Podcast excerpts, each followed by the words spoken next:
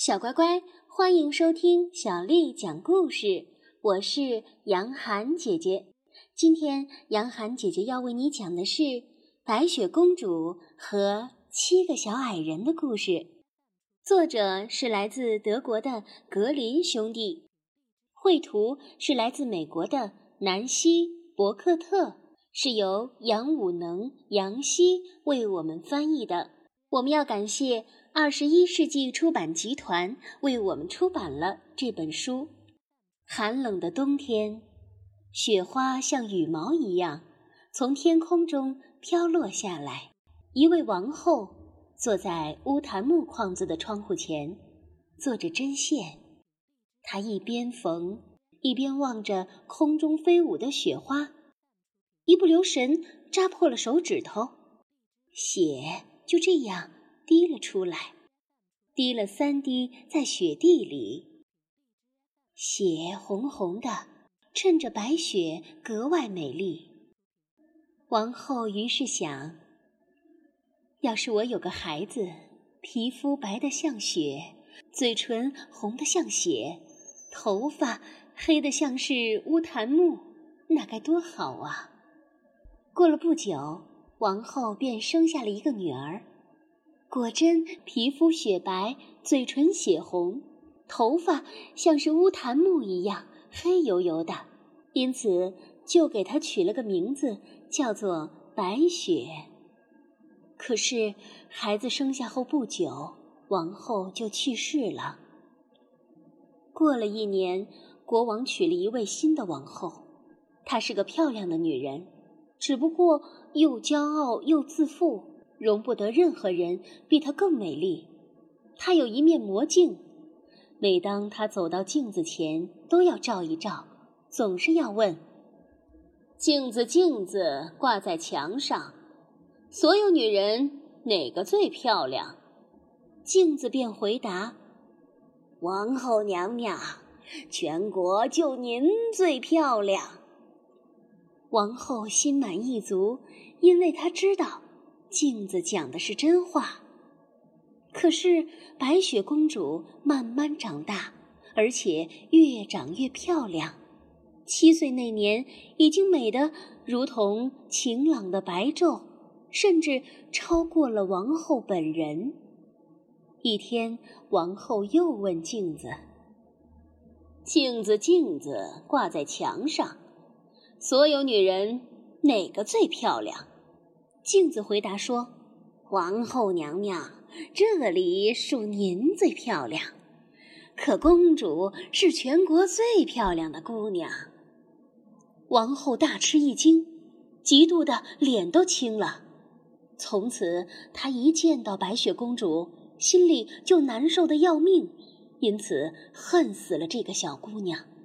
嫉妒和骄傲像野草一样。在王后心中万生疯长，使她白天黑夜再也不得安宁。于是她叫来了一个猎人，对他说：“把这孩子带进森林里去，我再也不想见到他。你得把他杀死，把他的肺和肝带回来当证据。”猎人遵命，把白雪公主带进了森林，拔出猎刀。准备刺穿她纯洁无瑕的心脏，白雪公主一下子就哭了起来，对猎人说：“亲爱的猎人啊，饶了我的命吧！我情愿情愿跑进森林深处去，永远不再回来。”白雪公主生得那样美丽，猎人对她产生了同情。可怜的孩子，你就快跑吧！猎人心想。野兽也许很快会吃掉它的，不过一想到再不用自己动手杀死它，猎人的心里又像是落下了一块大石头。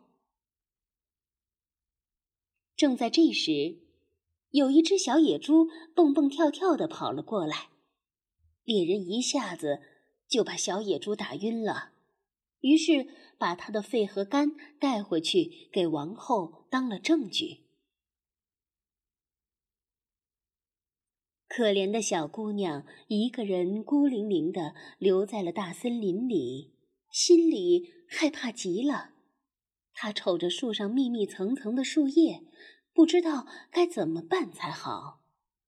突然，他开始跑起来，跑过尖锐的石头，穿过带刺的灌木丛。野兽在他身边跳来跳去，却没有给他一点伤害。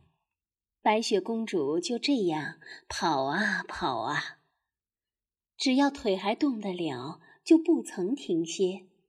她跑到天快要黑的时候，突然发现一座小木屋就在眼前。小木屋内所有的东西都那么那么的小，但是却说不出的精致。说不出的整洁。小屋中有一张铺着白桌布的小桌，桌子上摆着七只小盘子，每只盘子里放着一把小勺，旁边还有总共七副小刀叉和七个小杯子。靠墙摆放着七张小床，床上铺的被单雪白雪白的。我们的小公主又饿又渴。忍不住从每只盘子里吃了一丁点儿的蔬菜和面包，从每个杯子里喝了一滴葡萄酒。要知道，他可不想把一只盘子和一个杯子里的东西全都吃光。白雪公主太疲倦了，吃喝以后立刻躺到了一张小床上，可是床都不适合。这一张太长，那一张太短，直到第七章，总算可以马虎了。天就这样全黑了下来。小屋的主人们回来了，他们是七个小矮人。为了找到矿石，他们每天去山里挖呀掘呀。小矮人们点了七支蜡烛，小屋子一下子变得明亮起来。这时，他们发现家里来了陌生的人，因为东西已经不完全是他们离开时摆放的样子了。第一个小矮人问：“是谁坐过我的小椅子呀？”第二个问：“谁吃过我小盆里的东西？”第三个问：“谁把我的面包咬掉了一点儿？”第四个问：“是谁吃了一点我的蔬菜呀？”第五个问。谁用了我的小叉子啊？第六个问：“谁用了我的小刀切过东西？”第七个问：“谁喝过我杯子里的葡萄酒呢？”这时，第一个小矮人回头一看，发现他的床铺上陷下去了一块儿。其他的小矮人也跟着看，全都惊呼道：“一定是有陌生人来了。”只有第七个小矮人一看自己的床，就看见了熟睡中的白雪公主。他一喊，其他的小矮人全都跑过来了。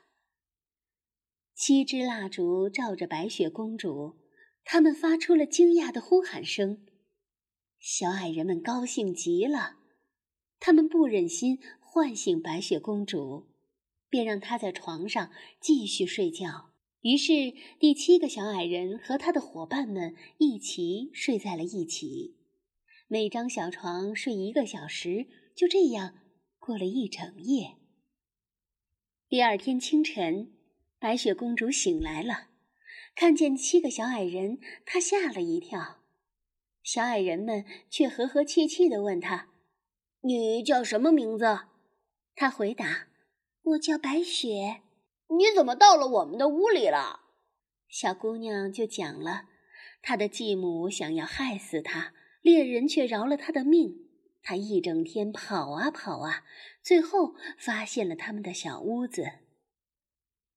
小矮人们非常的高兴，他们和白雪公主达成了协议：白雪公主负责照料小屋，小矮人们负责进山里去找矿石和金子。就这样，日子一天天的过去了。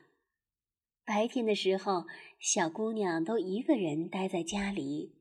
好心的小矮人们因此提醒她说：“你要当心你的继母，她很快就会知道你在这儿，可不能放任何人进来。”而王后呢，自从她以为白雪公主已经被杀掉了，就坚信自己又成了全国第一的大美人儿。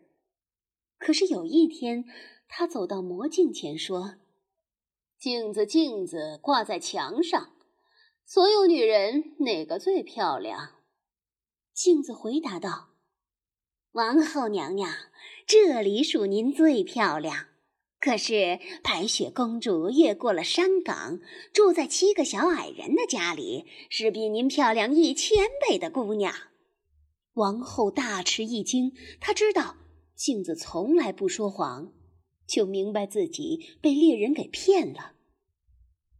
于是王后在心里盘算着，怎么样才能除掉白雪公主呢？终于，王后想到了一个主意。她往脸上涂抹了一些颜色，换上了一身破衣服，把自己装扮成了一个做小买卖的老太婆，叫人完全认不出她来。随后，他就来到了小矮人的屋子前，敲了敲门，喊道：“卖好东西了，卖好东西了！”白雪公主从窗口往外瞧，问道：“您好，亲爱的老婆婆。”您卖的是什么东西呢？好东西，扎头发的丝带，各种颜色全有。白雪公主想，这是一位诚实的老婆婆，我可以放她进来。老太婆进到屋里说：“孩子，这丝带你不会扎，让我来替你扎一扎吧。”白雪公主毫无戒心。站到了老太婆的面前，让她替自己扎上新的发带。谁知老太婆飞快地用丝带勒住了白雪公主的脖子，白雪公主一时间晕了过去。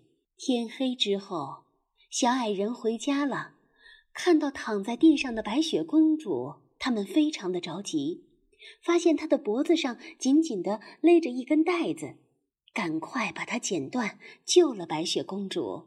恶毒的王后一回到宫里，就站在镜子前问：“镜子，镜子，挂在墙上，所有女人哪个最漂亮？”镜子像是上一次一样回答：“王后娘娘，这里属您最漂亮。”可是白雪公主越过了山岗，住在七个小矮人的家里，是比您漂亮一千倍的姑娘。这一次，王后下定了决心，她装扮成了老太太，来到了七个小矮人的屋子前。白雪公主买下了王后所卖的有毒的梳子，可是七个小矮人又一次营救了她。王后又回到了宫里。再一次询问镜子，可是镜子的回答让王后彻底的崩溃了。这一次，王后下定决心，一定要毒杀白雪公主。她准备了一个毒苹果，来到了七个小矮人的门前。白雪公主买下了苹果，并且吃掉了它。可是刚吃了一口，她就晕了过去。这一次。王后高兴极了，因为她觉得她是世界上最美的女人了。傍晚回家的小矮人看到躺在地上的白雪公主，他们非常的伤心，无能为力。这一次，小矮人们把白雪公主放进了棺材里。山里的麻雀和动物们都来看望白雪公主。白雪公主就这么在玻璃棺材里躺了好久好久，她的样子却像是睡着了，而不是死去。一天，一位王子进入了森林，来到了七个小矮人的家里过夜。他看到了玻璃棺材里的白雪公主，只这一眼便爱上了白雪公主。王子对七个小矮人说：“也许我能救她。”于是他命仆人抬着棺材，一路向他的王宫走去。可是谁知道半道上却出了事儿，仆人们被一小丛灌木绊了一下，棺材猛烈的一震，白雪公主咽下去的那块毒苹果，从喉咙里掉了出来。不一会儿的时间，白雪公主又复活了。王子高兴极了。这一次，王子邀请白雪公主正式带她回宫，做他的王妃。白雪公主也非常的喜欢王子，就跟着他去了。他们的婚礼安排的非常盛大，异常隆重。白雪公主邪恶的继母也受到了邀请。这一天，她穿上美丽的礼服，走到魔镜前问：“镜子，镜子，挂在墙上，所有女人哪个最漂亮？”镜子回答说：“王后娘娘。”这里属您最漂亮，可是还有一个比您漂亮一千倍的新娘。恶毒的妇人狠狠地咒骂了一句，她非常吃惊，非常难过，难过的不知道怎么办才好。一开始，她压根儿不想去参加婚礼，可要是不看一眼年轻的新娘，又不得安宁，只好去了。一踏进大厅，他立刻认出了白雪公主，吓得呆若木鸡，一点儿动弹不得。这时，王子早已为王后准备了他的惩罚。王后得到了惩罚，白雪公主和王子过上了幸福的日子。小乖乖，今天的故事就为你讲到这儿了。如果你想听到更多的中文或者是英文的原版故事，欢迎添加小丽的微信公众号“爱读童书妈妈小丽”。接下来我要为你读的是唐朝诗人孟浩然写的《春晓》。春晓，孟浩然。春眠不觉晓，处处闻啼鸟。夜来风雨声，花落知多少。春晓，孟浩然。春眠不觉晓，处处闻啼鸟。夜来风雨声，花落知多少。春晓，孟浩然。春眠不觉晓，处处闻啼鸟。夜来风雨声，花落知多少。小乖乖，晚安。